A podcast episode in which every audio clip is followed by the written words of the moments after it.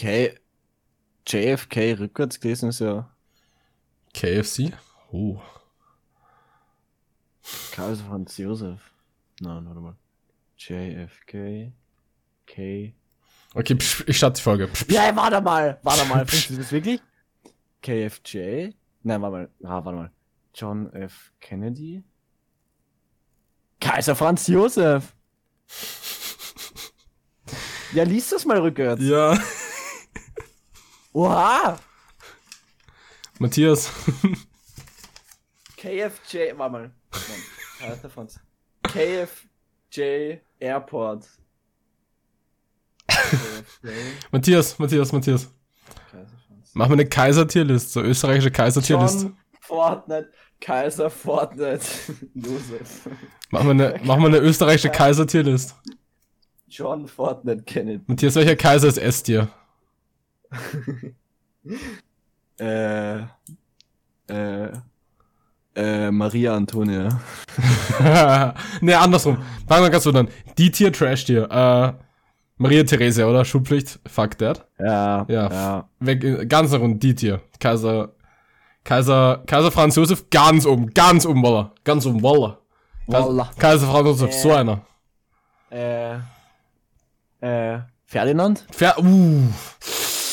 Der Reformkaiser. Kontrovers, Ah, ich weiß nicht, Reformen, Re Reformen sind immer so eine Sache, weißt Leg dich nie mit Ferdinand an. Der reformt dich aus dem Leben. Ja, ist ein, ist ein Arte, würde ich sagen. War ganz cool. An den erinnert man Kennst sich. du, kennst du die Ges Geschi Gesichter der österreichischen Flagge? Hm, not sure, warum. Was ist vielleicht? Ja, das hat mir mal ein Kumpel erzählt, wie die Deutschen sagen würden. Weil das, das hat auch mit so einem Kaiser zu tun. Nee, nicht mit einem Kaiser, ich glaube einfach. Mit Gott? Nee, da komm, gibt's so eine Sage. Sag an. Nee, ich google es gerade, weil ich will's nicht, ich will nichts Falsches sagen, aber sonst, sonst hebe ich mir das für die nächste Folge auf oder so, dann recherchiere ich das vorher. Ist okay. Ja, lass. Let's put a pin in that. Wir wollten ja über was anderes reden. Genau, wir wollten eigentlich über Bespoke Medicine. was? Ähm, Pokémon? ja, Pokémon. Pokémon. Hm. Schon scharf, oder? Pokémon. Pokémon. Hm. So, da haben wir ganz elegant letzte Folge aufgehört. Ähm, was meinst du mit Bespoke Medicine? Genau. Ich verstehe das erste Wort gerade nicht, was du sagst. Bespoke heißt maßgeschneidert auf Englisch. Oh, okay. Man lernt nie aus. Okay, my lady. My lady, My lady. I tip my fedora.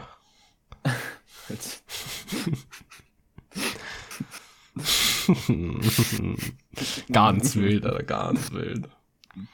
Ähm. Nee, so war mein Gedanke.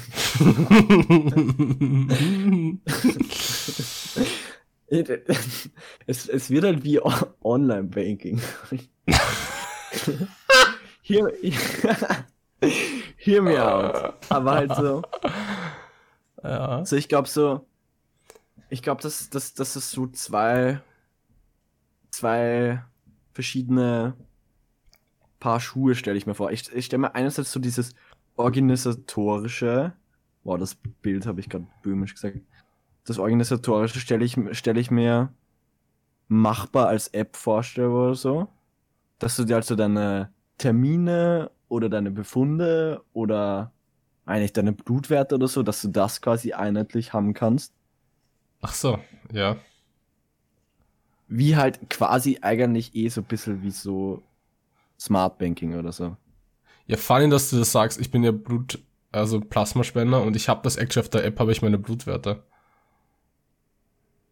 Ja, eben, und so, es, es, es Das hält sich ja eigentlich nichts davon ab, dass du, dass du eigentlich alles vereinheitlichst. Ja, also das kann ich mir schon gut vorstellen, dass das, dass das kommen kann.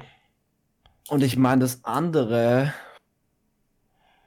aber das ist eigentlich ein bisschen ein anderes Thema, aber es ist eigentlich viel interessanter, ist ähm, generell Gesundheits-Apps oder und damit mit Gesundheits-App meine ich jetzt nicht äh, Runtas- Runtastic oder so. Mein Fitbit macht da instant die Aufnahme, gibt das an die App und das kommt sofort in meine Versicherer weiter. Mein Furby. mein Furby schaut mir beim Schlafen zu. Was macht dein Furby so? Ist ja spazieren mit deinem Furby. Oh, Alter. Es gibt so Long Furbys. Das ist so ein Furby, das ist einfach so eine Wurst. Kein Scheiß, ich habe das letzte auf Tumblr gesehen. Long Furby, da musst du mal, da musst du mal, das musst du mal googeln, das ist heftig, Alter. VWA. Quellenverzeichnis. Tumblr. Long Furbies, Alter. Das ist ja das Dümmste, was ich jemals gesehen habe. Das so cool, dass es gibt. Ich muss das jetzt googeln. Bitte google das. Und auch an die Zuhörerinnen und Zuhörer da draußen, bitte google Long Furby. Oder kannst du, kannst du das Adventskalendertürchen einen Long Furby machen?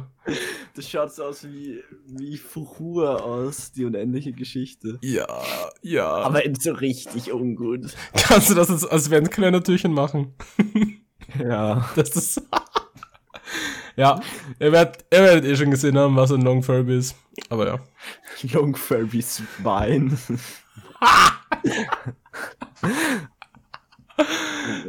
Das ist so gut. oh, ich mag den mal. Das ist so gut. Der Advent ist cursed. Heute ist eigentlich dritter Advent, gell? Ja. Also, für euch ist schon ein Tag nach dem dritten Advent, aber. Oh. Oh. Äh. Wir vor. Nee, nein, wir nehmen, ja. nehmen die Folge immer an dem Tag auf. Ja, ja, ja. Ja. Schneiden wir aus. Piep. Piep. Matthias, weißt du, ähm, weißt du eigentlich was, was, was von sich mehr? Also dein, wenn du dein, dein Fitbit so automatisch, je nachdem, wie der Blutzucker so ist, gleich deine Versicherungspreise anpassen kann.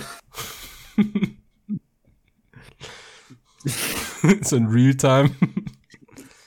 Oh, was? Ich darf nicht mehr U-Bahn fahren. Oh mein, mein, mein Social Credit Score ist gesunken. Ich habe einen Big Mac gegessen. Dafür sollte ein Social Credit Score beefen. Huch! Huch, warum geht das nicht? aber nee, jetzt.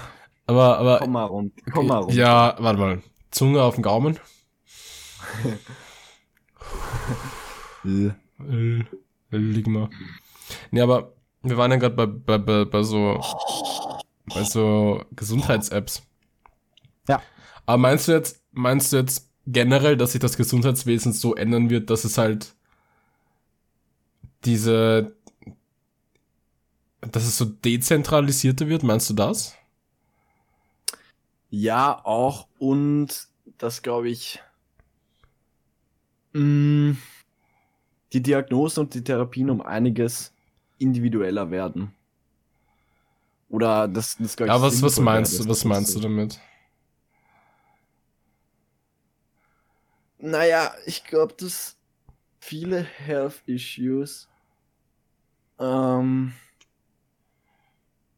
immer oder besser treatable werden, wenn, wenn individuell auf den Patienten eingegangen wird.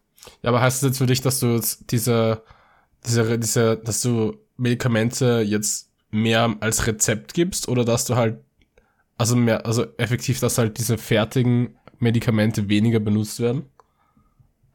Oder was heißt das für dich individueller? Was meinst du mit fertiger Medikamente? Naja, wenn es in die Apotheke gibt, kriegst du ja normalerweise ein fertiges Medikament, es sei denn, sie mischen dir halt eins. Aber es gibt ja so Apotheken, die können dir ja eigene Medikamente auf Rezept des Arztes mischen. Meinst du sowas, oder? Naja, naja, ich meine, ich. Das meine ich eigentlich nicht, weil ich, ich, ich glaube, so für, für viele, für manche Health Conditions ist so das Treatment mittlerweile relativ klar. Mhm. Also ich schätze mal, dass für Diabetes oder so, dass es relativ klar ist. Ich weiß nicht, ich will, ich will, ich will jetzt überhaupt nichts Falsches sagen. Ähm, Also du meinst schon eher so eine Lifestyle-Ebene, dass das, dass das individueller wird. Ja, weil das, weil das Ding ist, ich glaube, für, für viele ähm, Health Conditions, wo du jetzt nicht mal sagst, dass dann gibt es halt kein bestimmtes Medikament oder so, aber du könntest dein Wohlbefinden steigern. Okay. Ja, weil ich war mir jetzt nicht sicher, ob du Medikamente meinst oder halt Vorgehensweisen. Ich würde eher sagen Vorgehensweisen. Dadurch, dass, dass Okay. glaube ich, viele Health Conditions ähm, mentally sind oder zumindest eine mentale Komponente haben. Mhm. Ähm, was ja jetzt bei Diabetes, glaube ich, eher, also zumindest bei Ja, es gibt solche und solche Fälle. typ, typ, typ 1 Diabetes ist ja meistens genetisch. Oder immer genetisch, keine Ahnung. Ähm, Nein, Typ, Oh, typ was 1 hab ich jetzt Diabetes ist, wenn deine Blutlinie sich den Zorn Gottes angefangen hat. ist ganz klar. Ja. Das ist, wenn du noch Habsburger Blut in der hast. Das waren die Leute aus Sodom und Gomorra, die abkommen, die sind jetzt Diabetiker. Das wissen viele nicht. Wissen viele nicht. Naja, war nicht Thema. Mm. Naja, was, was denkst du darüber? Ich, ich, ich, ich weiß, ich weiß gar nicht. Ja, ja, nein, schau. Ich, ich denke mal, das wäre jetzt, glaube ich, also so der Ansatz ist so mal für jetzt, für den jetzigen Zeitpunkt wäre das ja auch wahrscheinlich sehr wünschenswert, dass der Arzt halt eine, anstatt halt, dass es so annähernd an eine Diagnose rankommt und dir dann so 0815 das verschreibt, was man halt für die Diagnose verschreibt, sondern halt auf deinen Körper auch mehr eingeht, das wäre halt sowieso sinnvoll. Was ich, was einen anderen Gedanken, den ich dazu hatte, war, in Amerika gibt's das schon, da hat Amazon eine eigene Branche für Medikamente.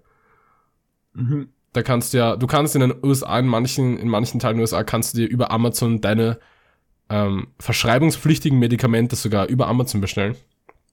Okay. Und ich kann mir auch vorstellen, dass das, ich meine, gut, ich bin mir nicht sicher, wie gut das in Europa umgesetzt wird, dass das halt so ein Privater macht.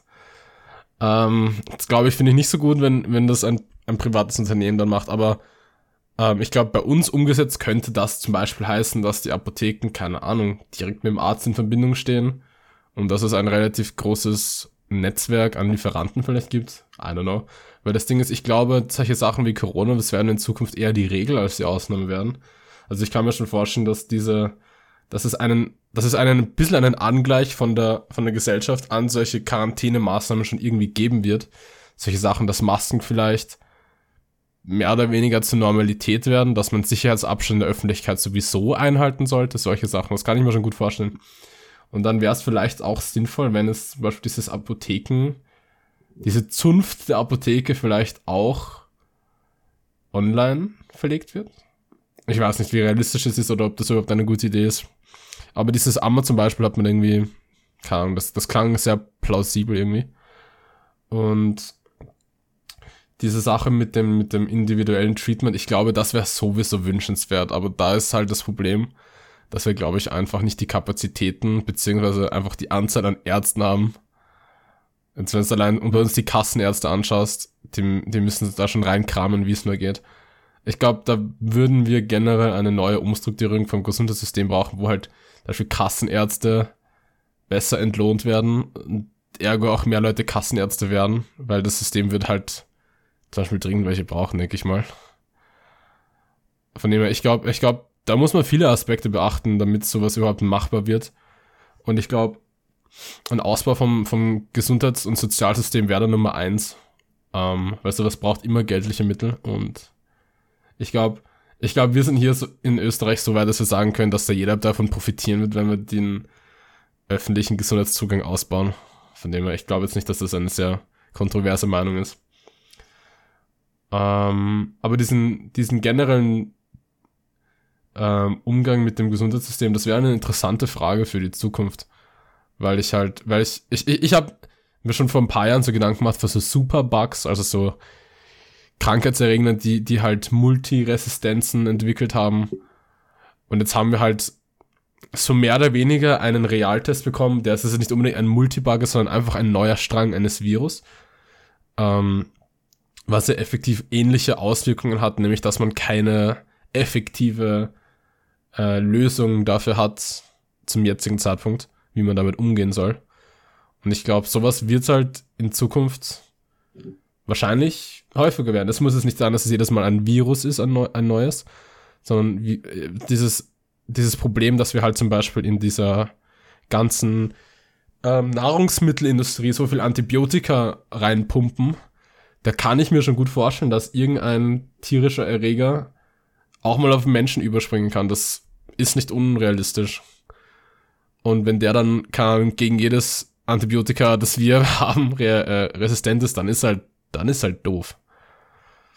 Und wenn der dann genau dies, genauso, äh, genauso starke Verbreitungsvektoren wie Corona aufweist, dann kann es gut sein, dass wir sowas wiedererleben, denke ich mal. Und ich glaube, man muss sich auch irgendwie darauf gefasst machen, dass man halt diesen Umgang mit dem sozialen und gesundheitlichen, gesundheitlichen Aspekt, was ja irgendwie auch, das ist ja an sich ein Thema. Also ich würde jetzt sagen, man kann sozial und gesundheitlich auf der ganzen Gesellschaftsebene, das kann man nicht trennen. Weil sozial kann ja heißen, Ahnung, menschlich Kontakt und sowas. Und das spielt ja, wie wir alle im Moment sehen, direkt mit diesem gesundheitlichen Aspekt der Gesellschaft. Das spielt ja einher. Deswegen glaube ich, dass man das ein bisschen neu angehen muss, von Grund auf vielleicht. Und wenn es nur zur Vorbeugung ist, weil ich glaube, wir haben gut genug gesehen jetzt, dass man halt, dass jetzt Maßnahmen wichtig wären, auch im, im, im, im wie sage ich, wie sagt man da, im, im generellen Rhythmus eines jeden Menschen, dass man im Alltag hat, keine Ahnung, vielleicht wirklich überlegt, dass man das halt in Zukunft macht, dass es vielleicht Brauch wird, dass man halt Maske trägt in der Öffentlichkeit. Es war jetzt, ein, das, ich meine, das hatten wir so noch nie, klarerweise. Aber ich glaube, wir hatten auch noch nie diese, diese gesundheitliche Situation, die wir jetzt haben und vielleicht eine gesundliche, gesundheitliche Situation, die auf uns zukommt. Weil dieses, ich, ich denke mal, dieses, dieses, zum Beispiel dieses Antibiotika-Problem, das ist halt einfach nur eine Krise.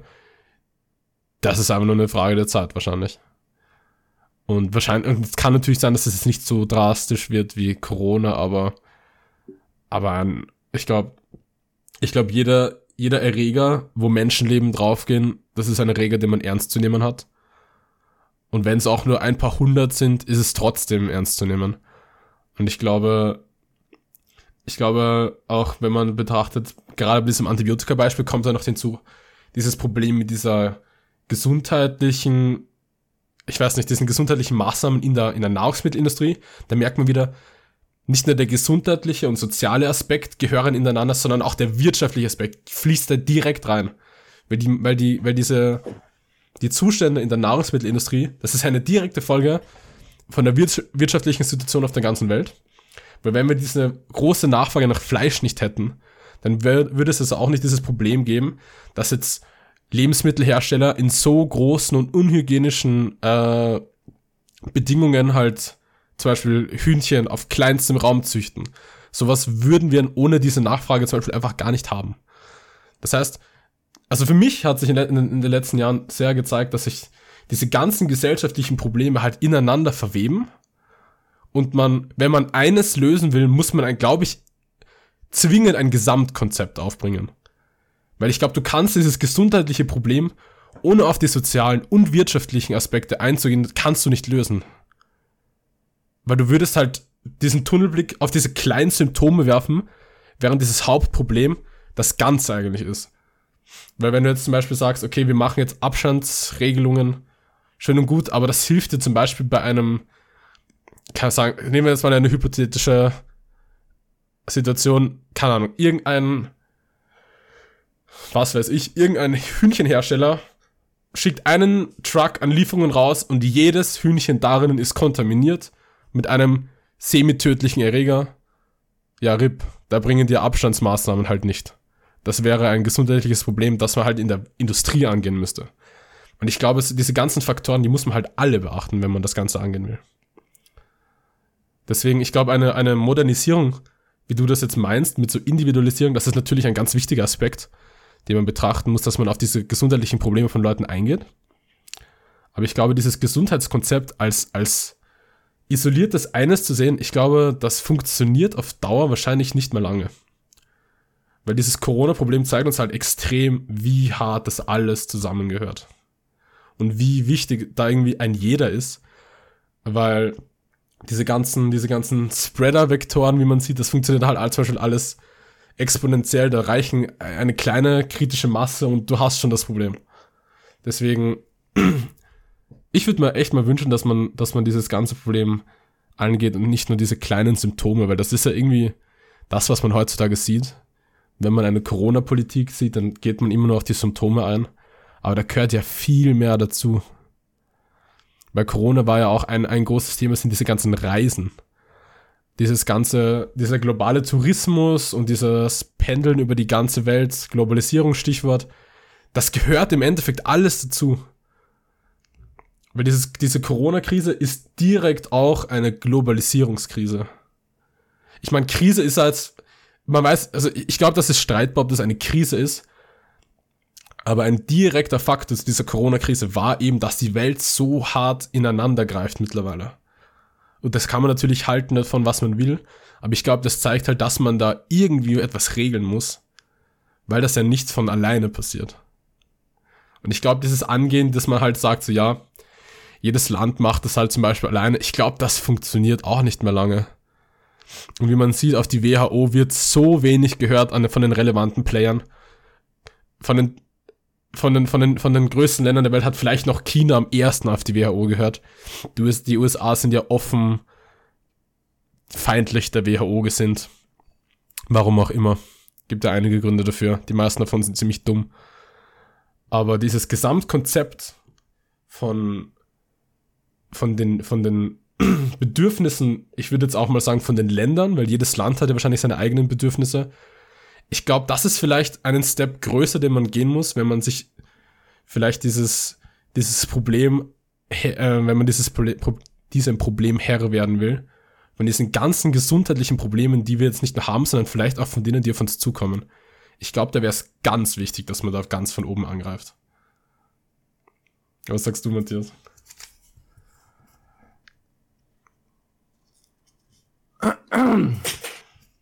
Aber naja, klar. Ich glaube, du sprichst jetzt ein bisschen einen anderen Aspekt an, als was ich gemeint habe. Ja, klar, das war jetzt nicht dasselbe, natürlich. Ähm, also klar wirft diese Pandemie natürlich große Fragen auf, wie man das, wie man das in Zukunft managen kann und auch, äh, also ich finde das mit der, mit der Globalisierung hast du sehr interessant angesprochen. Ähm, aber was, was ich halt teilweise bedenklich finde, ist, dass auch, dass auch über, über Gesundheit und so noch so extrem viele, viele Mythen kursieren. Halt, wenn man, wenn man sich anschaut, so gerade so zu Corona oder so, mhm. verkaufen die ganzen Pharmakonzerne ja extrem viele Vitaminpillen und so ein Dreck. Ja. Was dir ja jetzt nicht was dir jetzt nichts gegen ein Virus hilft oder so. Also es ist irgendwie. Ja, das, ich, das ist auch ein interessantes Thema. Ich glaube, da, da, da, da fließt halt was anderes auch noch mit ein, nämlich dieser, dieser Aberglaube in einer gewissen Art und Weise, was so gesundheitliche Mittel betrifft. Ich meine, gut, solche Sachen wie Esoterik und, Glo und so Globally, so Homöopathie, das ist ja noch, noch die Extreme von dem Ganzen. Aber das stimmt schon. Ich glaube, dieser wissenschaftliche bzw. medizinische Aberglaube, der ist auch noch in so entwickelnden Ländern wie im Westen halt, also was so, was so diese Medizin, medizinische Forschung anbetrifft, entwickelt, meine ich jetzt, halt extrem krass, wie stark das noch verbreitet ist. Das merkt man, das merkt man jetzt auch gerade extrem. Und auch, ich meine, allein solche Sachen, dass da halt viele Leute sagen, Masken helfen nicht. Das ist halt auch extrem wissenschaftlicher Aberglaube. Und ich wüsste echt nicht, wie man sowas, wie man sich sowas selber rechtfertigen kann. Aber ich glaube, ich glaube, das stimmt schon. Dieses generell dieser Angang von Gesundheit, dass man das auch irgendwie verständlicher macht für jeden Menschen, das wäre, glaube ich, auch echt wichtig. Also da stimme ich auf jeden Fall zu. Ich meine, das, das hat irgendwie Joe Rogan mal in seinem, in seinem Podcast gesagt, dass halt irgendwie,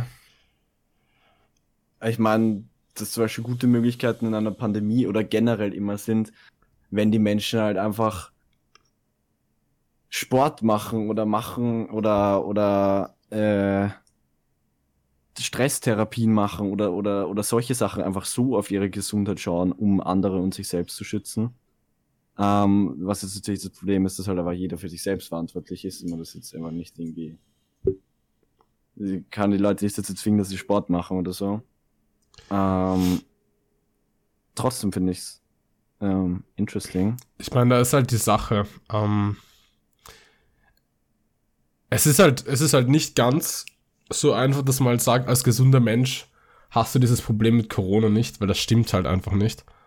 Auch gesunde junge Menschen sterben an Corona, das, das ist halt das Ding. Ähm, aber Ja, ja, klar, klar, seine Aussage war eigentlich, war eigentlich generell nur, dass halt, dass halt nicht sinnlos wäre, wenn jetzt von der Regierung auch irgendwie so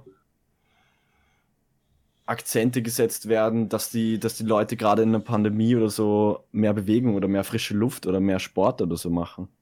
Weil das halt eigentlich ein zentraler gesundheitlicher Aspekt für jeden ist. ja, ja, klar. Ich, ich, ich habe auch in der Vergangenheit mal so Und Texte. ich meine, in Österreich kriegt man das eh mit. Ich meine, so beim ersten Lockdown sind bei uns die Bundesgärten zugesperrt worden. So, es ist halt einfach. Ich kann mir noch erinnern, wir hatten in der Oberstufe mal einen Text über Nudging. Sagt dir das was? Ja.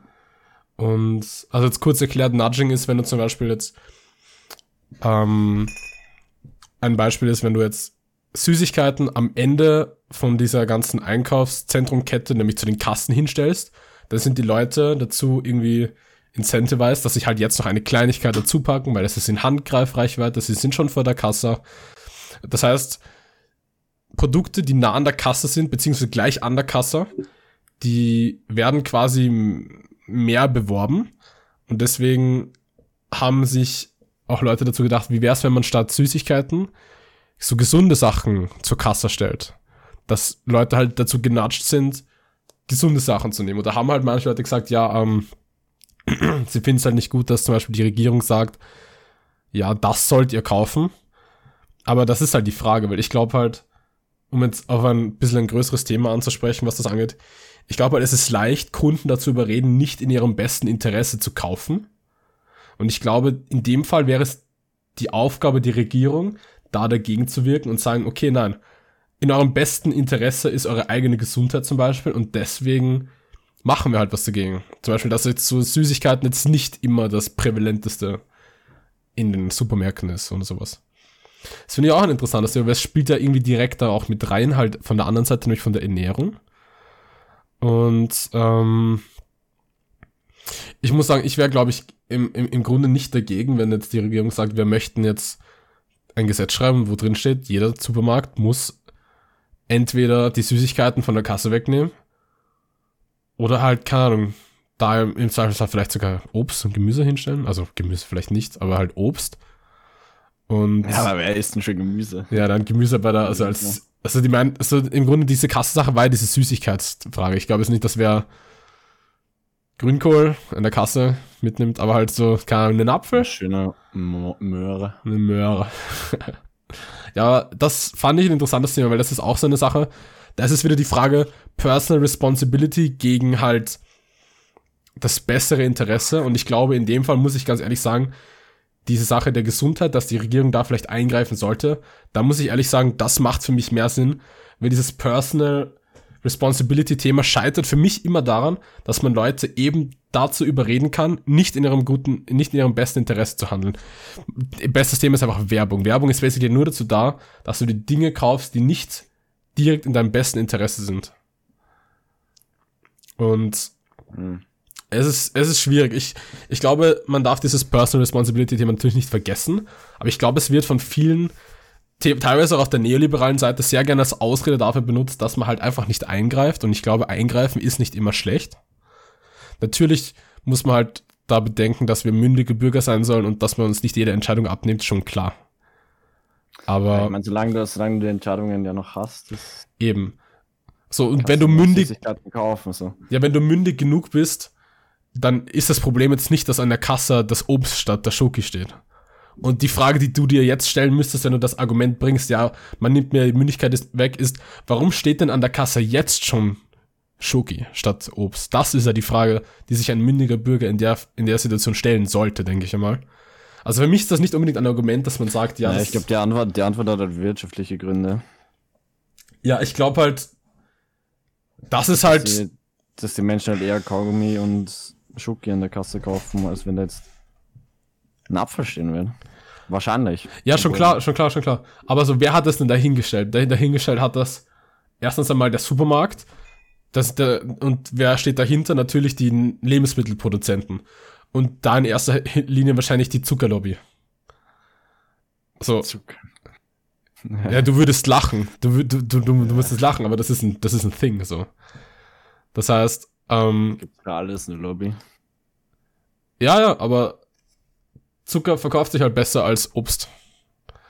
Und deswegen steht dort auch die Schoki.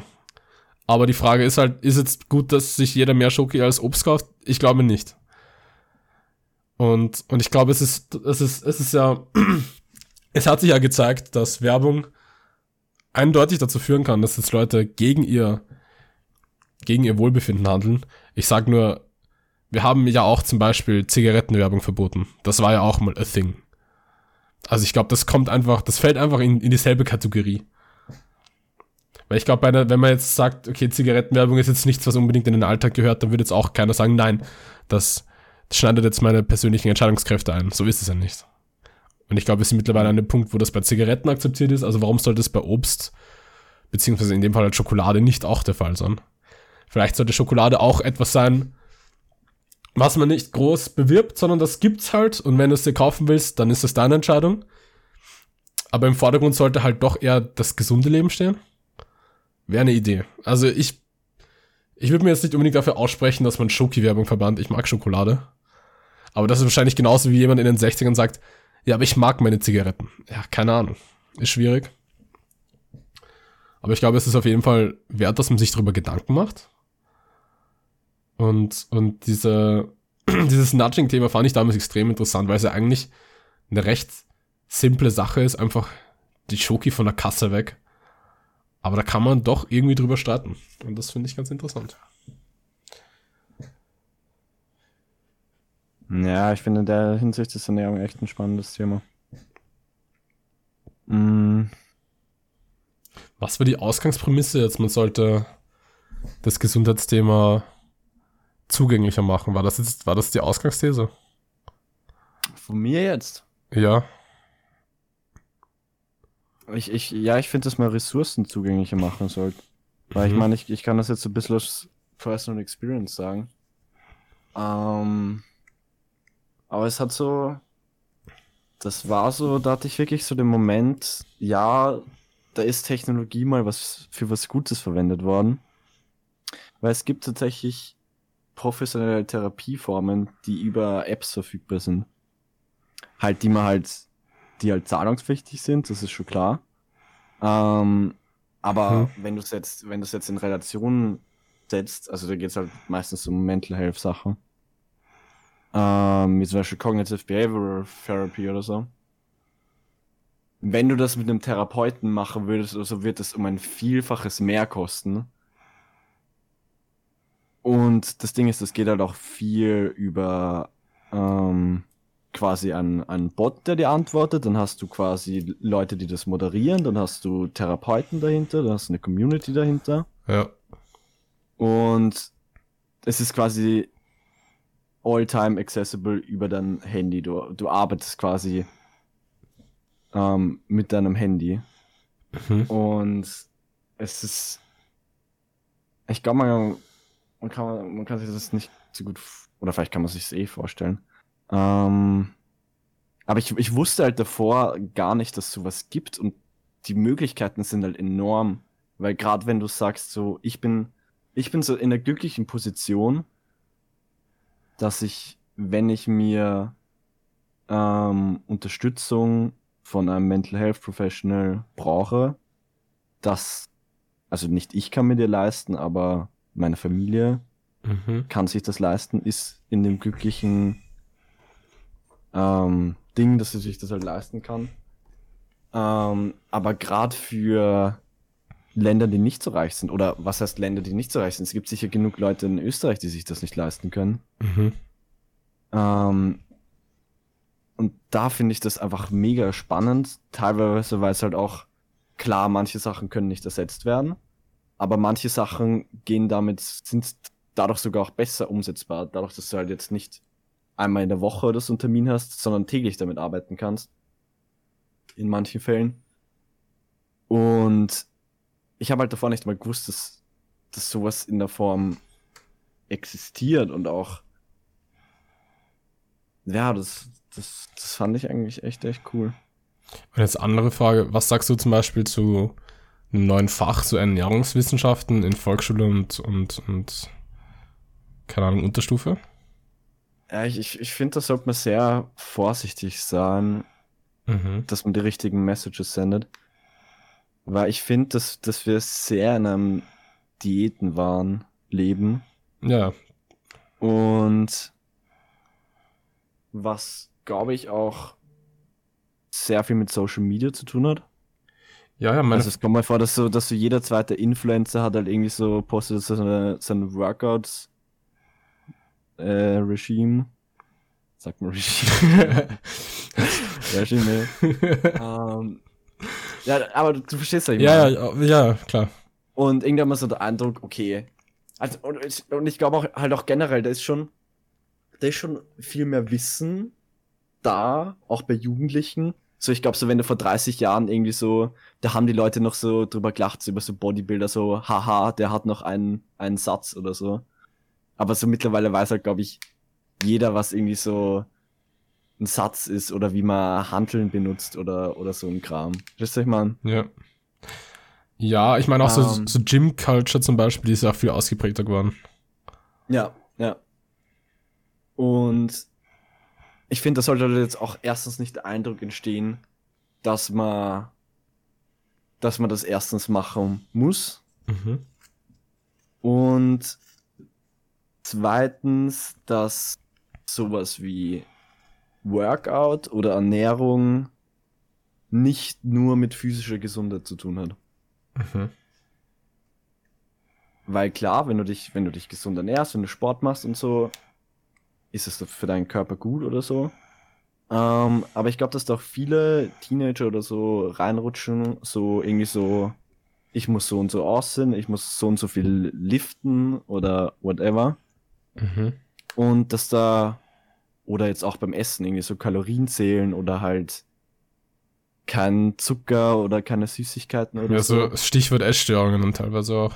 Ja, dass da halt dieser, dieser Aspekt, dass sowas wie Essen und Sport halt nicht nur mit physischer Gesundheit zu tun hat, sondern das hat halt auch mit mentaler Gesundheit, mit sozialer Gesundheit, mit Gesundheit in jeder Form zu tun. Weil wenn du jetzt sagst, ähm, ja, ich treffe mich nicht mit dem Freund, weil ich irgendwie noch trainieren muss oder weil, oder ich gehe nicht in das Restaurant, ähm, weil es da nichts Gesundes gibt oder so. Verstehst du, was ich meine? Es- Ja, ja, es interessant, interessant auf jeden Fall. Und das finde ich halt mega interessant, weil ich war da auch so lange in dem Denken, so, ja, so, so wenn es jetzt, wenn es jetzt so eine, so eine Pille geben wird, die so meinen Körper komplett mit Nährstoffen versorgt, so dann will ich die Pille halt schlucken. Aber es ist halt, es ist halt nicht, Gesundheit ist halt mehr als nur physische Gesundheit. Das ist, das ist, das ist so die Aussage. Mhm. Ähm, und generell das Konzept von Diäten, ich meine, da können wir nochmal drüber reden, ist eigentlich, also Diäten funktionieren nicht halt, aber das ist wahrscheinlich ein anderes Thema. Ja, und dann, was ich eher meinte mit so Schulklassen, wäre halt, dass man so diese Grundlagen, also dass man jetzt nicht vermittelt, was man machen soll, sondern dass man die Grundlagen erklärt, wie halt der Körper funktioniert. Was, Hm. also was man, was zum Beispiel ein, ein Mensch pro Tag an Nährstoffen braucht und was es heißt, zum Beispiel seine Nährstoffgrenze für den Tag erreicht zu haben und keine Ahnung. Ich, ich meine jetzt gar nicht so, dass man den Leuten sagt, so ja, okay, er braucht dieses und dieses Körperbild, das wäre ja komplett ungesund. Das macht, das Ja, will ja, glaube ich, ich- auch eh keiner. Ich verstehe voll, was du meinst, aber ich, ich, ich glaube, dass da jetzt ein bisschen das Problem ist, dass bei vielen, gerade Jugendlichen, so dieses, dieses Wissen über Nährstoffe und Ernährung da ist. Mhm. Ähm, aber dass das, dass das halt oft gar nicht mal so das Problem ist oder so. Ich meine, Okay, verstehe. ähm, nur, das, nur weil du es weißt, heißt das nicht, dass das irgendwie. Und ich meine, es kann theoretisch auch passieren, dass. Oder was heißt. Nee, so, so, so wollte ich das jetzt nicht sagen, aber es kann auch sein, dass. So angenommen, du weißt jetzt, Sport ist gesund, das und das Essen ist gesund. Und du bist jetzt irgendwie. Oder du hast das Gefühl, dass du zu dick bist. Muss ja nicht mal heißen, dass es stimmt oder. Ob es. Es sei jetzt in Frage gestellt, ob ein Mensch überhaupt was zu dick überhaupt bedeutet. Ähm, Mhm. und sich die Person dann halt einfach denkt, fuck, ich soll's eigentlich besser wissen. Eigentlich, eigentlich weiß ich, dass ich nur so und so viel essen sollte und nur das essen sollte und täglich Sport machen. Und sich die Leute dann halt quasi abfacken deswegen. Was sagst du dann zu, Deswegen, hm? genau, was sagst du dann zu einem Ernährungspsychologen vielleicht an der Schule? Ja, sowas, sowas fände ich dann zum Beispiel wieder gut, weil es ist ja, ich finde, so die meisten ungesunden Gewohnheiten ähm, rühren von Obsession oder halt einem zu viel oder zu wenig. Okay. Weil ich, ich glaube, es ist jetzt überhaupt nicht schädlich, wenn du dir jetzt Fitnessziele setzt, wenn du halt darauf Bock hast. Oder du denkst dir jetzt, fuck, ich jetzt dreimal die Woche pumpen oder so, hab mega Bock. Ähm, oder willst dich halt gesünder ernähren und machst das halt. Aber es sollte, es sollte, es sollte halt auch nicht zu viel dran hängen. Es sollte jetzt nicht ein komplettes Selbstwertgefühl dran hängen. Oder du solltest, du solltest dich jetzt nicht komplett fertig machen, wenn du, wenn du mal ein, zwei Wochen krank bist. Und, weil da gibt es Leute, die dann einfach trotzdem ins Gym gehen, weil sie halt ihren Progress nicht verlieren wollen oder so. Ja. So, sowas gibt's halt.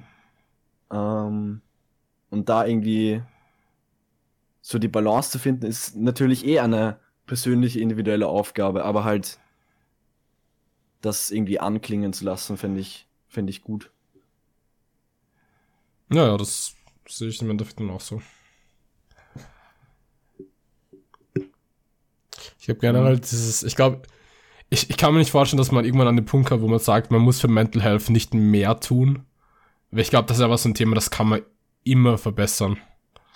Und Als, als Individuum jetzt. nein, nein, aber dass man diesen, diesen, Umgang als, als Gesellschaft damit verbessert, dass man zum Beispiel den Ja, Zugang erleichtert und solche Sachen. Und ich glaube, Ja. Schulen, das ist einfach, das ist halt ein gratis Thema, wo man halt sagen kann, ja, da kann man mehr machen. Und ich glaube, man wird nie an den Punkt kommen, wo man sagt, okay, man muss jetzt nicht mehr machen. Ja. Und ich glaube, gerade an Schulen ist es auch, vor allem, vor allem an Schulen ist es, glaube ich, sehr sinnvoll, dass man diese ganzen psychologischen Aspekte von jedem, von jedem Ding da draußen, was es halt auch so gibt, dass man das auch den Schülern irgendwie beibringt, wie man damit umgeht, wie man vor allem für sich selber gesund damit umgeht. Und ich, ich glaube, solche, solche Ernährungspsychologen, das wäre, das wäre zum Beispiel, ich meine, als ich gefragt habe, was, ob, ob du zum Beispiel so Ernährungsklassen, ob du ein, ein Fach davon gut findest, im Grunde meinte ich eh mehr so, dass man halt den Umgang damit beibringt, nicht jetzt zeigt, wie man halt, keine Ahnung, eine Mhm. Diät macht. Aber ja gut, ich glaube, ich glaube, das bessere Wort dafür war eh Ernährungspsychologe. Mhm. Also das fände ich Das auch gut. Ja, ich meine, es ist ja, also ich, ich, ich würde das auch gut heißen, aber es ist, ich finde, es sagt schon viel über unsere Gesellschaft aus, dass wir, dass wir sowas brauchen. Also halt, natürlich klar, das, es ist, es ist es halt einfach so, aber Ja. ich meine, so der Term Body Image und so hat es ja auch vor ein paar Jahrzehnten nicht einmal gegeben. Also das, das war halt wirklich not a thing, über was sich die Menschen Gedanken gemacht haben. Ähm, ich will jetzt nicht sagen, früher war alles besser oder, Mhm. oder Dinge, also, also klar, jetzt muss man halt damit umgehen, aber halt Da hätte ich dann auch noch einen Take gener dazu. generell mal so drüber nachdenken, dass es halt. Naja, jetzt kann.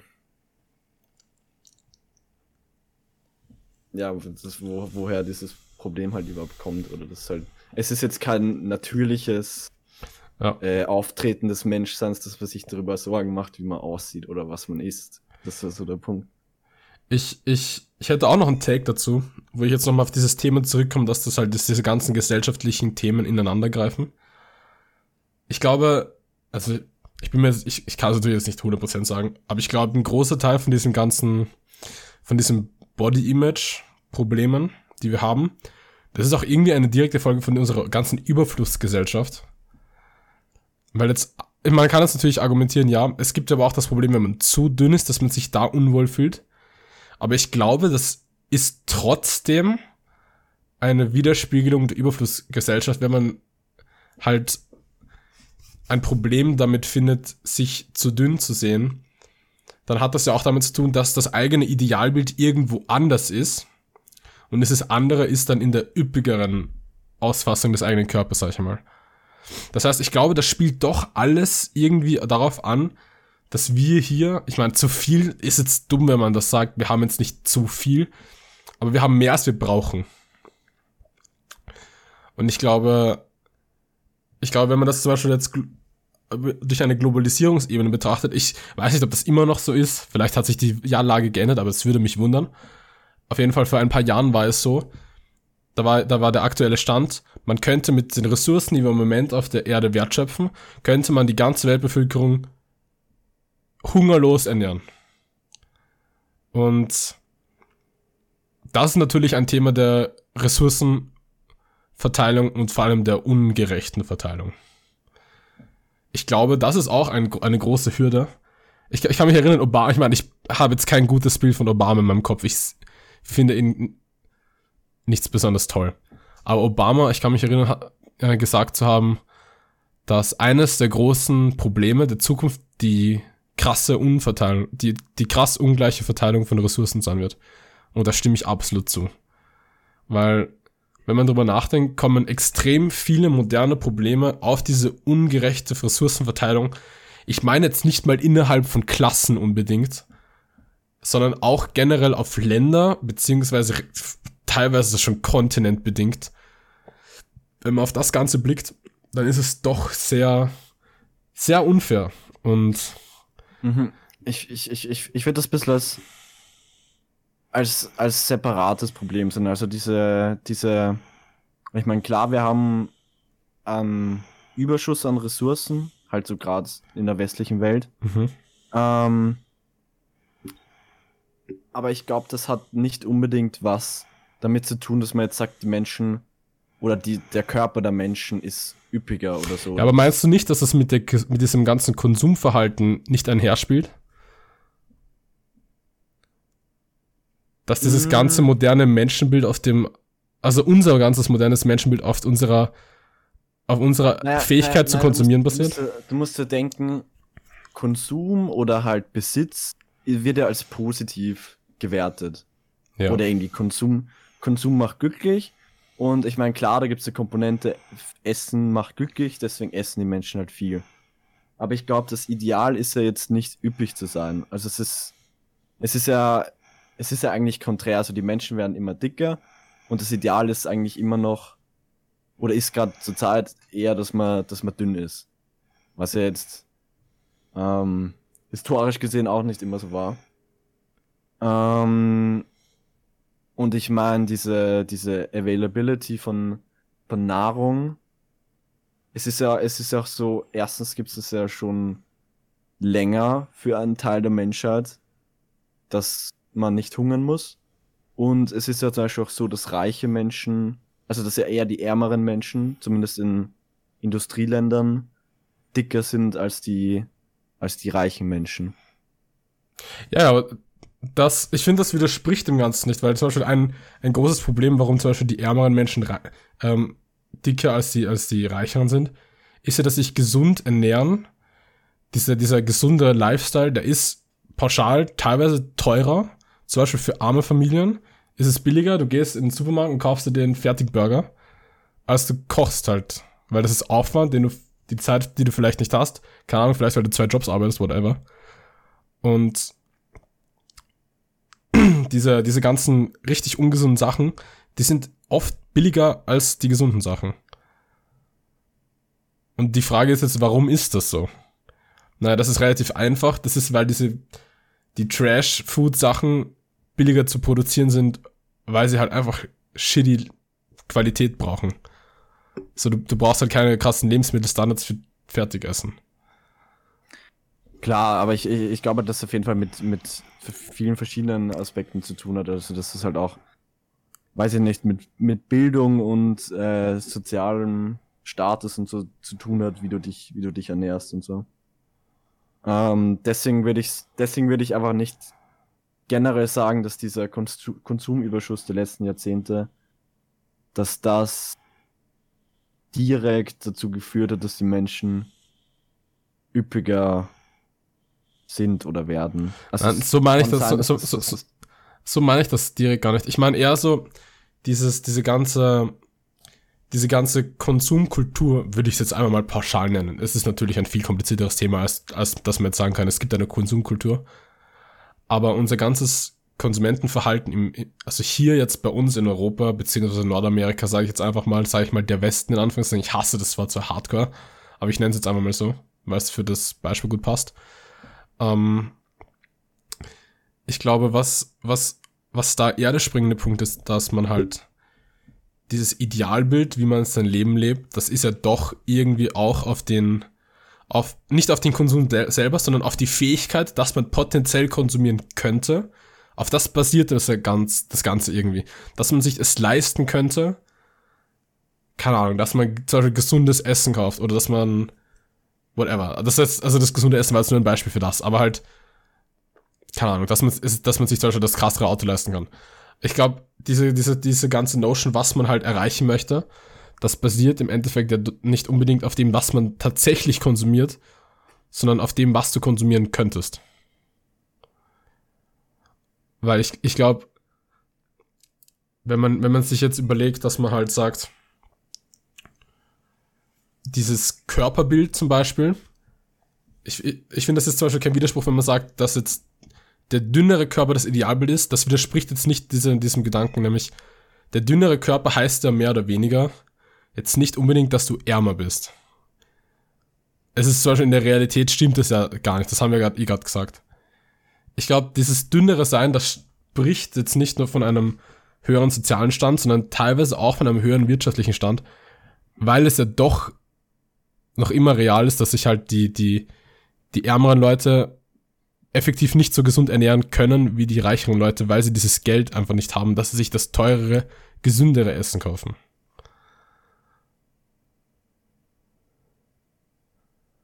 Also ich glaube, ich glaube, die, die Existenz von armen, dünnen Leuten, das widerspricht dem Ganzen halt nicht.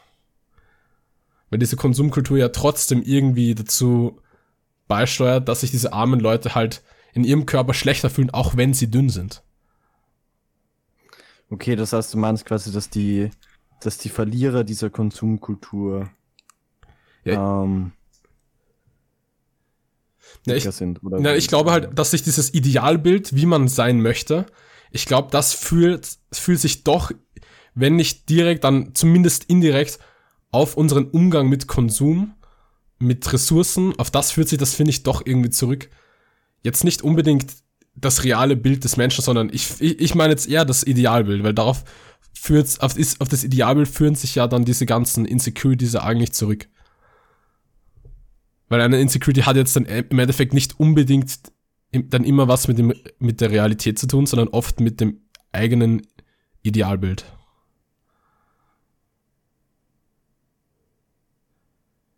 Zumindest mhm. ist jetzt meine Auffassung. Natürlich, das ist jetzt das sage jetzt nur ich so, also das ist natürlich nicht Fakt, aber halt, ich denke mir, das, das hatte doch irgendwie eine Korrelation. Und ich glaube zum Beispiel auch, dass man jetzt sagt, das Körperbild ist jetzt in Afrika, das ist jetzt nicht so ein großes Thema wie bei uns. Ich glaube, das, das würde eher dafür sprechen.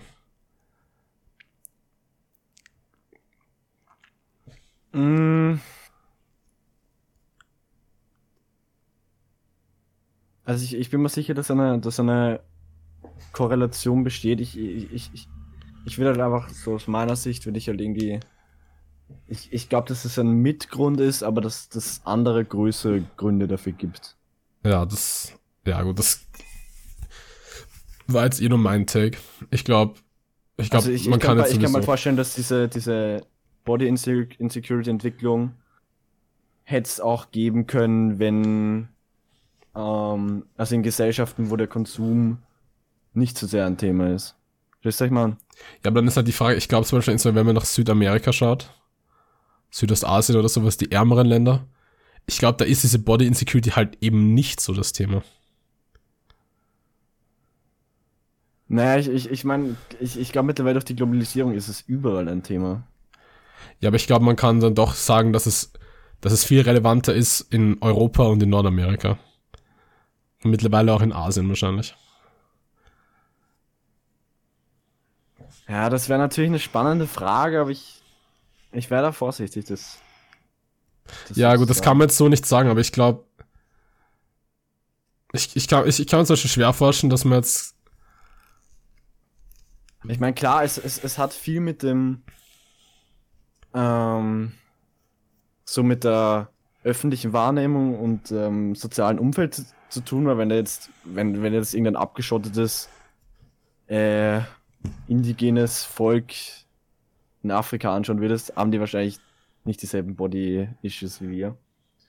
Ähm, aber ich, ich weiß halt nicht, ob das, ob das dann den Schluss gleich zulässt. Ähm, weil ich, ich meine, theoretisch ist es ja, dieses westliche Idealbild ist ja jetzt auch potenziell auch für, für, für Menschen erreichbar, die in diesen Ländern leben.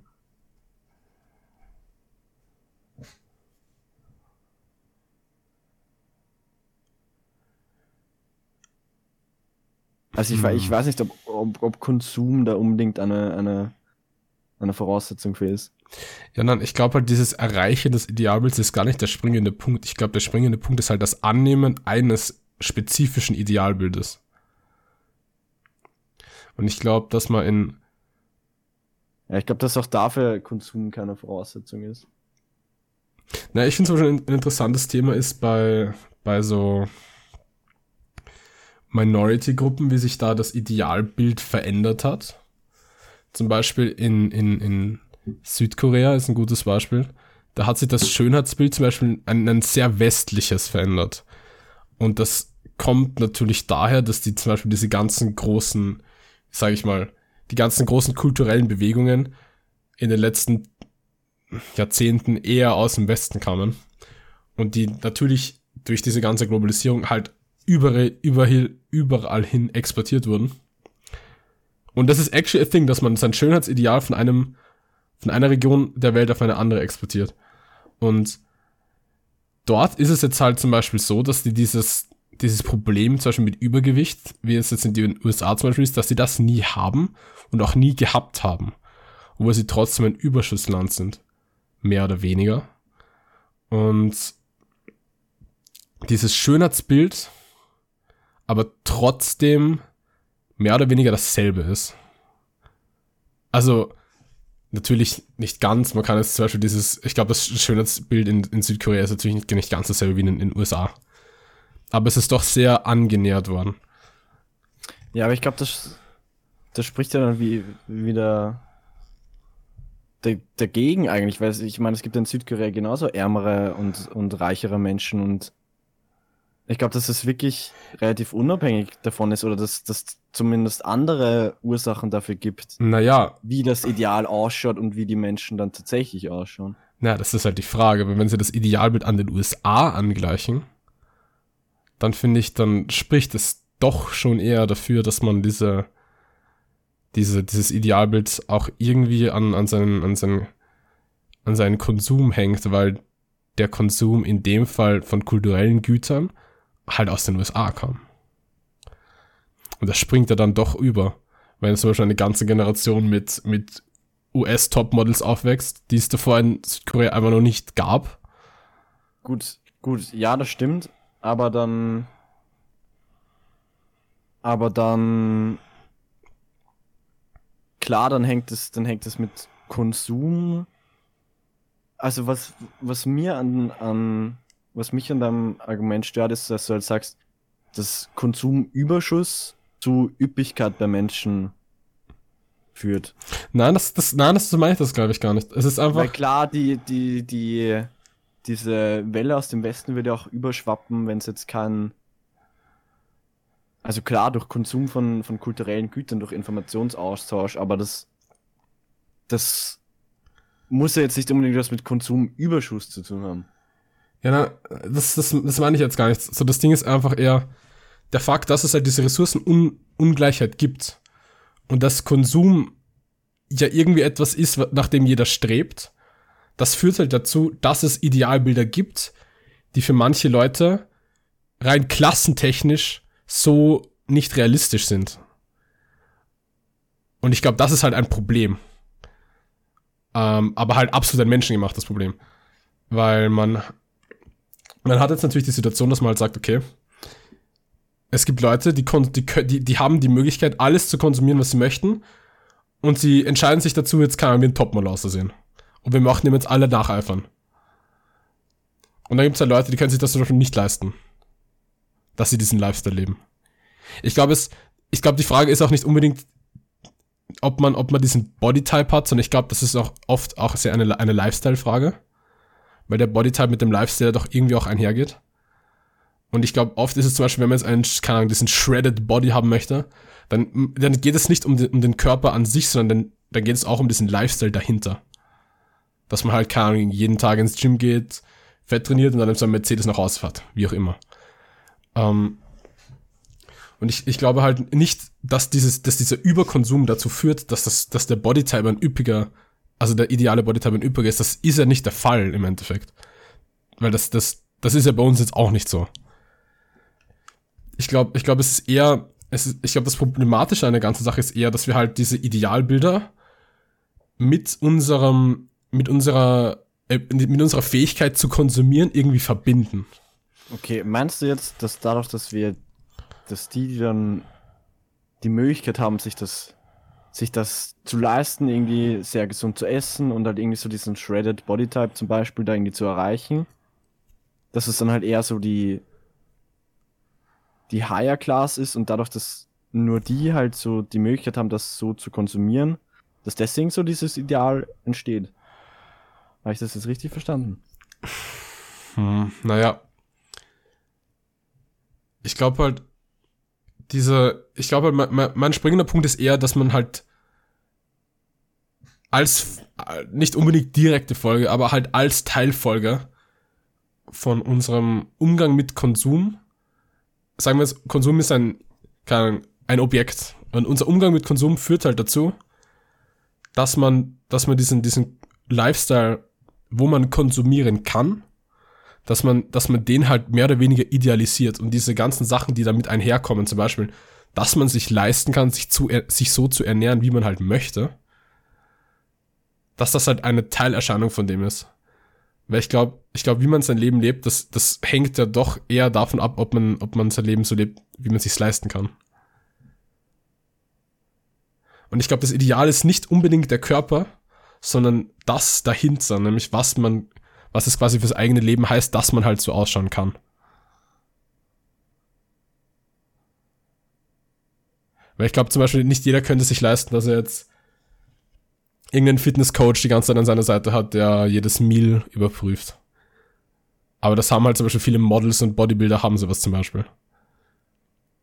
Und das Ideal, und, und der ideale Körpertyp leitet sich dann halt im Endeffekt davon ab, was sich viele Leute wünschen, aber nicht unbedingt vom Körper her, sondern wie sie ihr Leben leben könnten.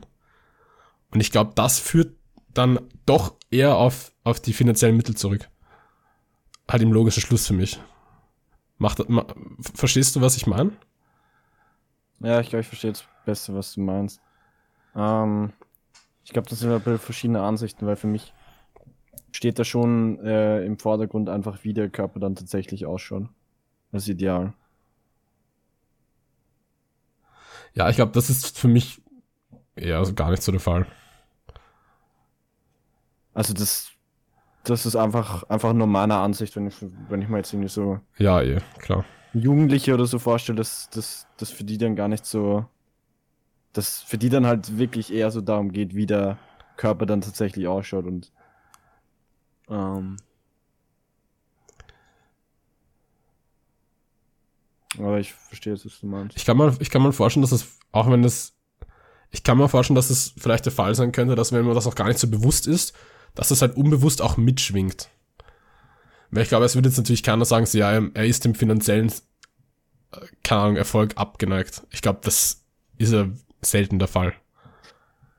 Klar, aber ich, ich, ich, ich, ich finde halt, ich finde halt, dass, dass ich mein, dass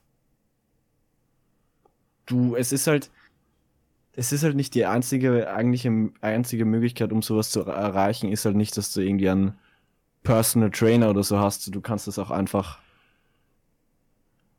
du kannst das halt actually durch Eigeninitiative erreichen. Ich meine, wenn du jetzt gewisse Voraussetzungen hast. Ja, schon klar. Aber es kommt, es geht ja auch irgendwie um die Accessibility von dem Ganzen. So, natürlich kannst du, wenn du jetzt fucking broke bist, kannst du auch shredded werden.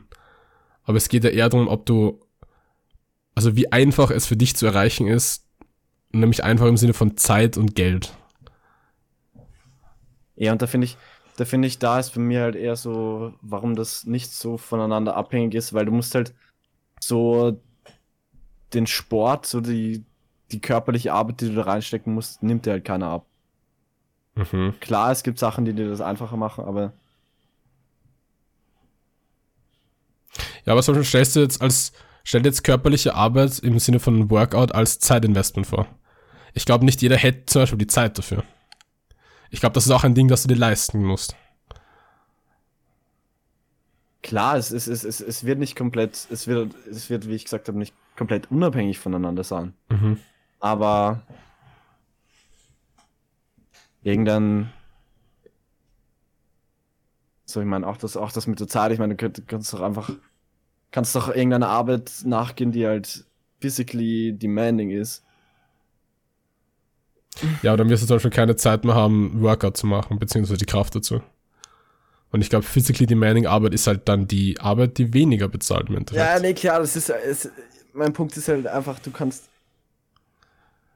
ich meine, das stimmt halt schon, da ist auch so schon sehr diese, diese Idee des Workouts verankert, aber ich meine, du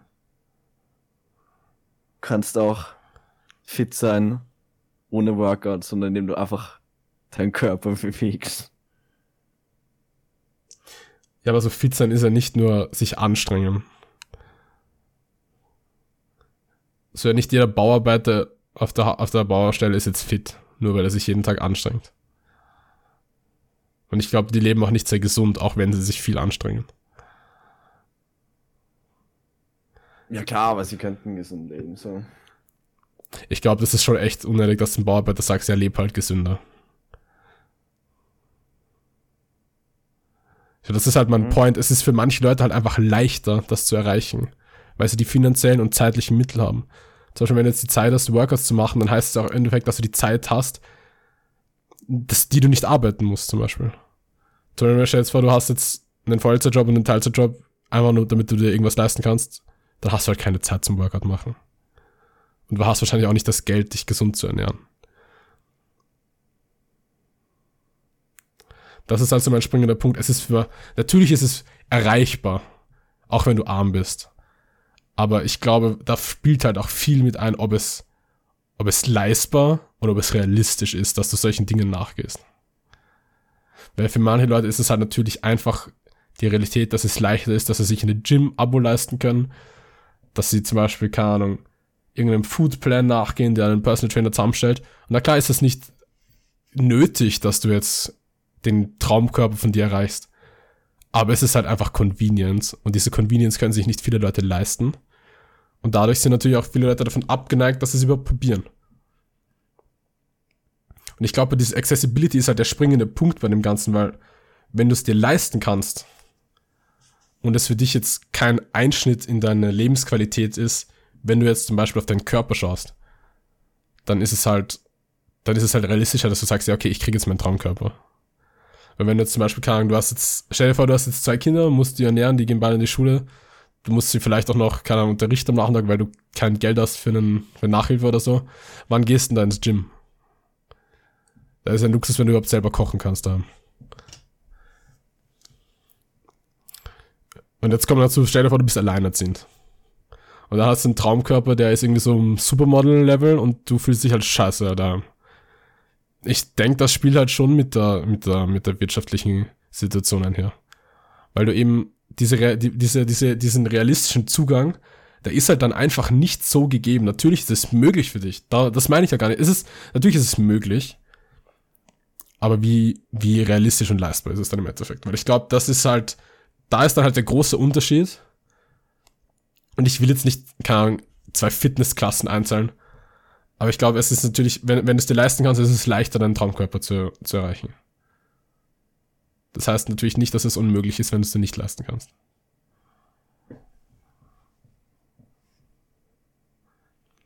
Aber deswegen finde ich so Body-Image-Sachen sind oft eine sehr toxic Sache. jetzt nicht nur auf einer sozialen Ebene, sondern ich glaube, da fühlen sich auch viele Leute einfach ausgegrenzt, weil es halt doch eine gewisse Einsteiger-Barrier gibt, die teilweise auch so, so relativ psychologisch bedingt ist. Weil so, es stoppt dich ja jetzt keiner davon, Fastfood zu essen zum Beispiel, aber halt, wenn du es jetzt anfängst, dann möchtest du auch committen und wenn du committen möchtest, dann heißt das ja eigentlich, dass du jetzt mehr machst. Aber vielleicht hast du nur die Zeit, einen gewissen Schritt zu wagen und nicht den vollen Weg zu gehen. Weißt du, was ich meine? Es ist, es ist natürlich kompliziert. Du kannst nicht sagen, dass das jetzt nur der einzige Grund ist dafür. Das stimmt natürlich nicht. Aber ich glaube, ähm, es, es hilft halt auch nicht gerade, dass es halt gerade so ist, wie es ist.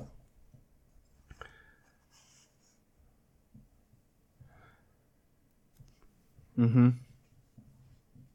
Mhm, mhm. Aber natürlich, ich agree halt, dass das absolut nicht alles zu dem Thema ist, was es da zu sagen gibt. Da gibt es natürlich viel mehr. Und, und man kann natürlich das auch nicht auf, auf Geld reduzieren, ob du jetzt den Traumkörper erreichst, den du erreichen willst. Das, da spielt natürlich viel mehr mit als nur das. Ich meine, da stimme ich dazu. So für, für, für gewisse Gruppen stimmt es stimmt, stimmt es natürlich voll, dass, dass da ein gewisses Zeitproblem oder so da ist. Ähm, ich meine, für, für, diese, für diese Gruppen mit halt generell so, so Zeit und so ein großes Thema sein in jeglicher Hinsicht. Mhm. Ähm, aber ich glaube, man soll die Gruppe nicht nach vernachlässigen, die die Zeit dazu hätte Mhm. und auch quasi die Möglichkeit dazu hätte, die sich jetzt zum Beispiel eine Gym-Membership leisten könnte. Ähm, aber so, wo, wo dann halt, weil es ist, es ist sicher nicht nur, dass es für Reiche leicht available ist, heißt nicht, dass es der, es ist auf jeden Fall nicht der einzige Grund, warum dieses Ideal überhaupt entstanden ist. Ja, ja, schon klar. Weil so die alleinerziehende Mutter könnte auch einfach totally, oder sie kann, kann totally fine damit sein, wie, wie sie, wie sie aussieht. Ja. Oder sollte es. Ja. Ja, nein, ich finde das, ich finde so Body, Body-Image-Sachen finde ich eben problematisch. Ich finde es auch nicht gut, wenn man, ich meine gut, wer würde es gut heißen, wenn man mit seinem eigenen Körper nicht zufrieden ist? Das ist natürlich, ja, Also klar, es ist, es ist, es ist ein Teilaspekt, aber ich sehe, ich, ich, ich persönlich sehe es halt einfach nicht als, als, als, als, als wichtigsten Aspekt, zumindest für, für mich, keine Ahnung. Ja, fair enough. Hm. Wir eh schon voll lang geworden. Ja. Holy 20 Minuten shit, Folge. Alter. 20 Minuten Folge. Split man die auf drei Teile und machen wir drei Folgen draus. Oh, Boah, das wäre asozial, Alter. das das ist ja, nee, das macht man nicht. Nee, absolut nicht, das wäre urscheiße. Oh, Naja. Ich glaube, in dem Sinne können wir es jetzt beenden. War, war nett. Hm. War eine nette Montagsfolge auf jeden Fall. So ein richtiger. Food, Food for thought. Nee, was ist Montag? Sonntag ist heute. Montag. Naja. Folge jetzt aus. Ja. Ähm, nein, jetzt. Jetzt ist die Folge aus. Tschüss, Leute. Okay, ciao.